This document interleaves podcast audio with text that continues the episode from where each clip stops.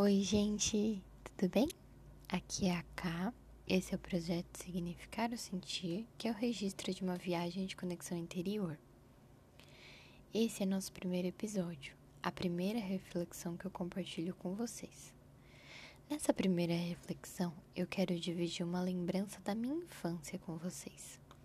Essa lembrança me parece importante porque me fez perceber o quanto eu era verdadeira naquela situação. Eu fui me podando, me moldando e acabei deixando de ser o que eu realmente gostaria. Eu tenho percebido nessa minha viagem de conexão que entender o que a gente foi quando a gente era criança e o que, e o que gostávamos é parte importante do processo. Era dia de faxina na minha casa pano e lustramóveis na mão, muito lustramóveis no paninho. Mas antes de começar a limpar, minha mãe tinha que colocar a música escondida no tempo do Oswaldo Montenegro para eu limpar a casa dançando. Minha mãe sempre adorou Oswaldo Montenegro. Eu limpava e corria nas cadeiras, me pendurava, dançava, caía, chorava, voltava a dançar. Eu realmente adorava dançar. Me sentia livre, o tempo passou, eu comecei a me importar com o que os outros pensavam. Fui transformando esse meu hábito tão frequente em algo cada vez mais ausente. Infelizmente, vivi sob essa ótica por muito tempo. O processo de me conectar com essas lembranças e verdades da infância para construir minhas lembranças e verdades de hoje é demorado e complexo, mas me fez entender novos prazeres também. Em algum momento percebi a falta que me fazia me conectar com essa minha luz, e isso mudou meu olhar e me coloca em exercício todos os dias. Quando eu lembro daquela Camila que dançava nas cadeiras de casa no dia da faxina, eu lembro que ela gargalhava. Ela nem pensava que alguém podia estar olhando o que ela estava fazendo. Eu vejo meus filhos gargalhando com alguma coisa no dia a dia aqui em casa e percebo que nesses momentos são os que eu preciso estar tá com eles, que eles precisam lembrar de mim. Essas são as memórias que eu gostaria que eles tivessem. E ao compartilhar esse tipo de momento com eles, eu acabo sendo amiga deles. Acho divertido passar tempo com eles. É quando, dentro do meu próprio mundo adulto, com o meu próprio olhar, eu encontro um pouco ponto de conexão entre esses mundos.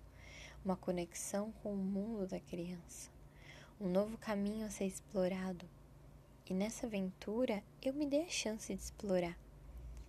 Essa portinha para o mundo colorido e criativo da criança é muito importante para a nossa relação.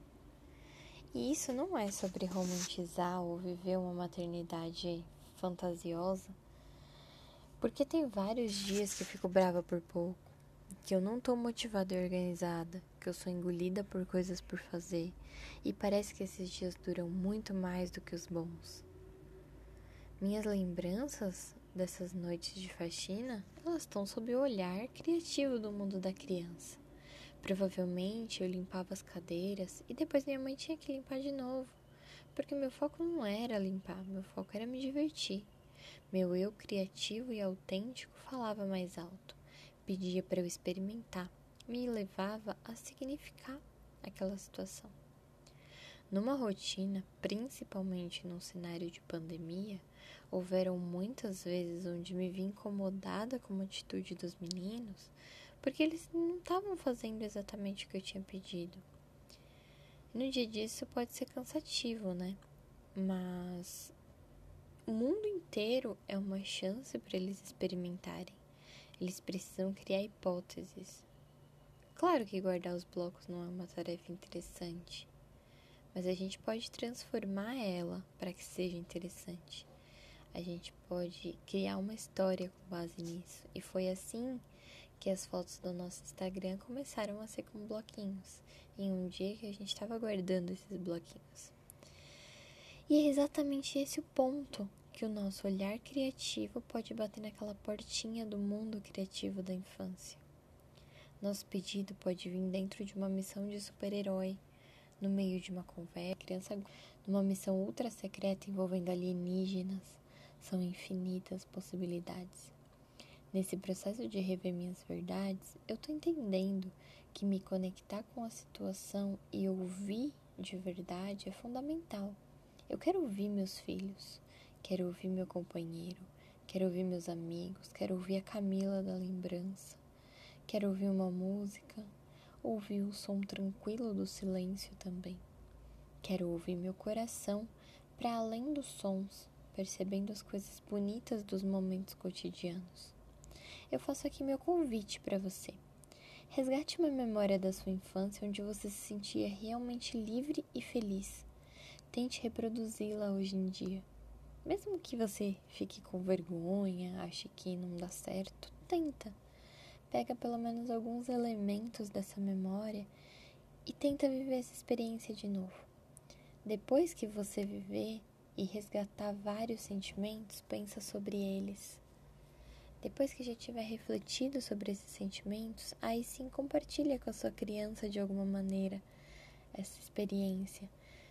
Faz com que ela consiga viver essa experiência de forma parecida com o que você viveu, o que você significou vivendo de novo agora na vida adulta.